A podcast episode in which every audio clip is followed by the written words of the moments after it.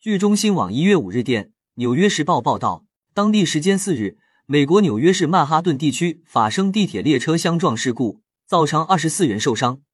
据报道，当天十五时左右，一列载有乘客的地铁列车与另一辆载有工作人员的列车相撞，导致后者脱轨。警方内部报告称，至少有八名乘客被送往医院，伤势不重。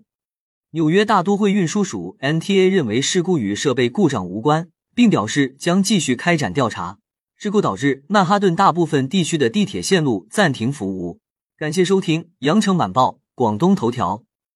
喜马拉雅语音合成技术，让您听见更多好声音。